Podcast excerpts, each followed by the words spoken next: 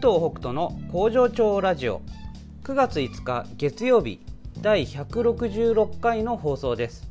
この番組は好きな日に働くエビ工場パプアニューギニア海産代表武藤北斗が現場目線の働き方改革を平日毎日お届けしております。皆さんこんにちは。武藤北斗です、えー、まず最初に本日の出勤人数です。えー、パート3社会保険加入4名中4名。未加入17名中10名合計21名中14名工場勤務の社員3名は全員出勤です、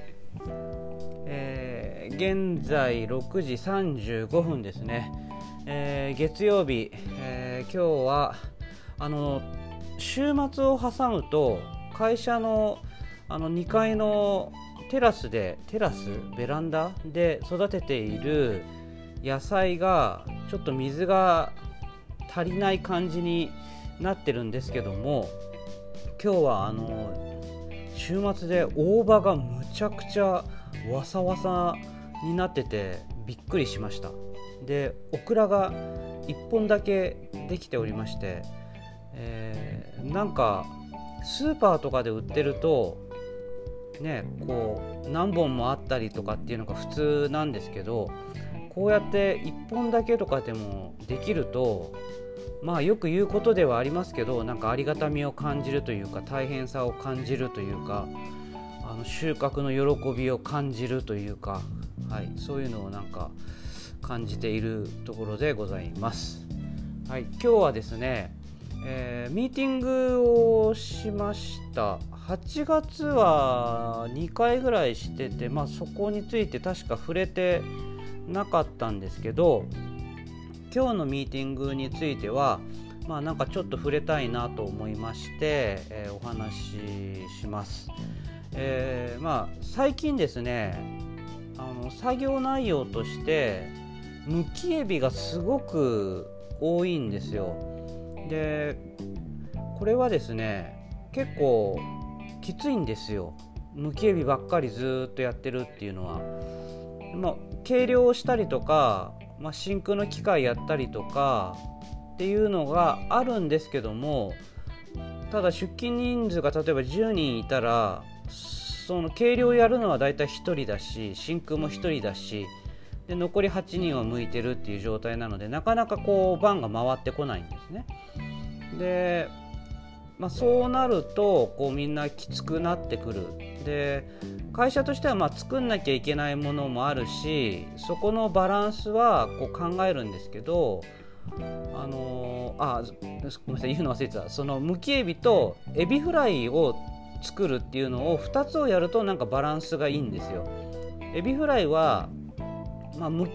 くっていう作業もあるんですけど、まあ、背わた抜いたり包丁で切ったりであとやっぱパン粉つけっていう作業があるのでかなりこう気分転換になるんですね。なのでこのむきエビとエビフライの一連の作業をこう同時進行することでこうみんながぐるぐるぐるぐる回っていくっていう感じなんですね。でテーブル、まあ、うち今 A から F までありますけども基本的には F がパン粉つけをしていてまあ、A と B がむきエビで、E がエビフライのこう剥いたり切ったりみたいな感じなんですけどその E のエビフライ剥いたり切ったりのところも今はむきエビにしちゃってる場合が多いのでどのテーブル行っても結構むきエビしなきゃいけないみたいな状態の、まあ、作業現場なんですね。でそれはまああえて、まあ、僕の方でそういうふうにしてるんですけどもまあ、それはなんかこうみんなにこうむきエビをですねなんかガーッとやることでなんか一気に集中していっぱいやってみんなでこう競争してみたいな感じではもちろんないですしあのむきエビをすごい売りたい。例えばこう利益がすごい出るから売りたいっていうわけでもなくてまあ、別にその利益を出すことは悪いことじゃないからあの会社としてそれをやらなきゃいけないっていう場合もあるんですけどでも今の場合はそうじゃなくて原料がですね今年すごく少ないんですよ。で原料が少ない時っていうのはこううまいことその1日の中でむきエビとエビフライとかのこう量の割合を考えないと、下手するとみんなにちょっと原料がなくなっちゃったからあんまり出勤しないでほしいとかっていうことをお願いしなきゃいけない可能性っていうのが出てくるんですね。で、まあ、そういうお願いっていうのはここ67年はしてないんですけど確かフリースケジュールを始めてすぐとかその前だったかなぐらいはなんかそれをお願いしてる時期があったんですよ。もうあまりにもなくて。でその時はね売れ行きも良くなくて。っていうところでもう仕方なくなんかそんな風にみんなにお願いしたりとかあとは本当になかったからあの時はあのじゃがいものフライまでちょっと作ったんですよ。じゃがいもを入荷してもうエビ一切使わずにじゃがいもフライを作るっていうもうそれは仕事を作るためなんですけど、まあ、そういうこともやったような時期もあってでできればそういうことはあのしたくないんですよね。あの他のものも作りたくないし、えっと、みんなに休んでくださいなんていうのはもう絶対に言いたくないわけですよ。だからこれはあのなんとかバランスを考えてまあ、今あるであろうあ今ある原料とこれから先入荷してくるであろう原料と、まあ、これから先どういうふうに売れていくかっていうことを、まあ、ここはこう社員の方で予測しながら考えていくわけですけど、うん、それを考えて、えー、今の時点ではとにかくむきエビをやっといた方がいいと。でエビフライはあんまりやらずに、えー、むきエビの原料を使っていくことでの流れの方が後々休んでくださいみたいなことにならないだろうっていう判断なんですね。なのでそれをちょっと皆さん皆さんっていうかパートさんにあの説明をしました、まあ、社員の間ではこれはあのミーティングの中で共有のあの共通認識になっていて、まあ、どうやっていくかっていうのを話してたけど、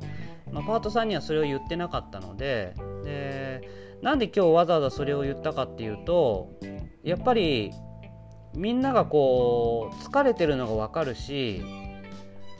なんでだろうって思ってるんじゃないかなっていう雰囲気をなんとなく僕が感じたんですね。でまあもちろんこう長い人なんかはあなんかあるんだろうなとかその、まあ、そういう感じなんだろうなってそういう原料の調節をしてるんだろうなとかっていうのはもちろんあの分かる人もいるんですけども、まあ、特にここ数年で入った人たちはそこまでやっぱりこう考えがあのたどり着かない場合が多いと思うのでこれはもうはっきりとこのことを説明した方がいいと。じゃないとなんかこう疑心暗鬼になってしまったり、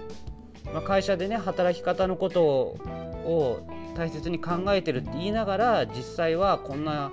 感じでやってるみたいな、あのー、まあ、勘違いというか風になってしまわない方がいいだろうということで、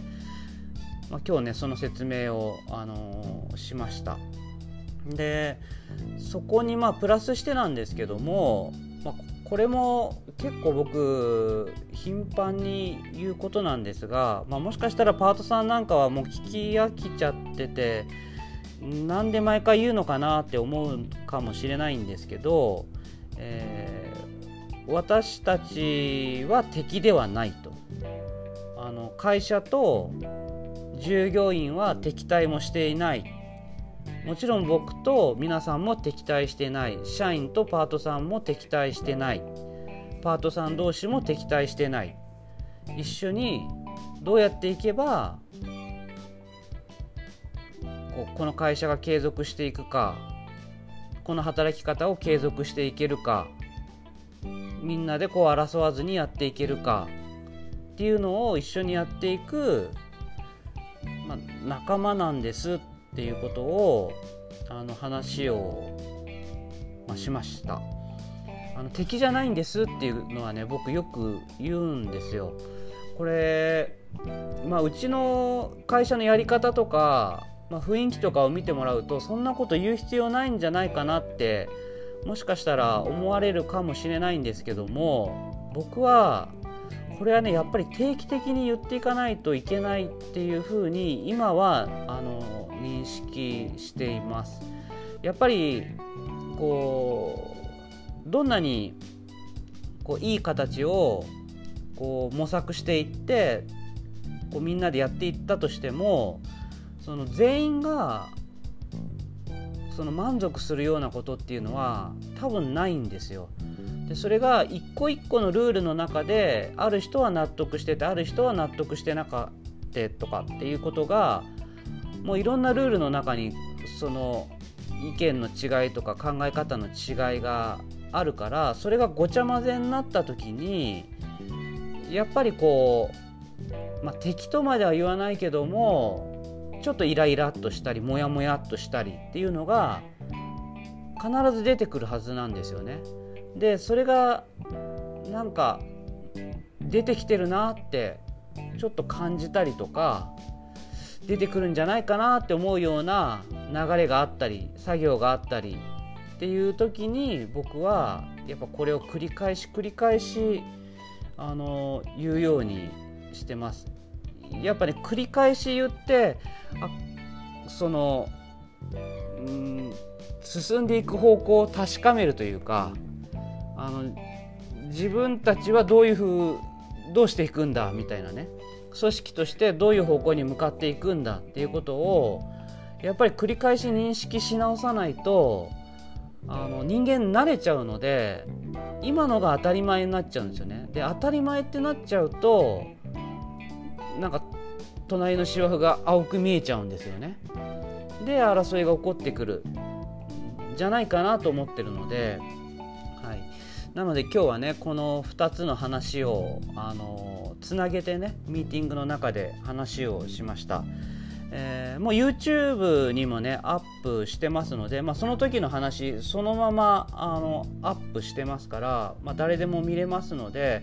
まあ、こんな風に従業員に伝えてるんだなっていうのをね感じてもらうのも面白いかなと思うのでもしよかったら、えー、YouTube もチェックしてみてください。ではまた明日バイバイ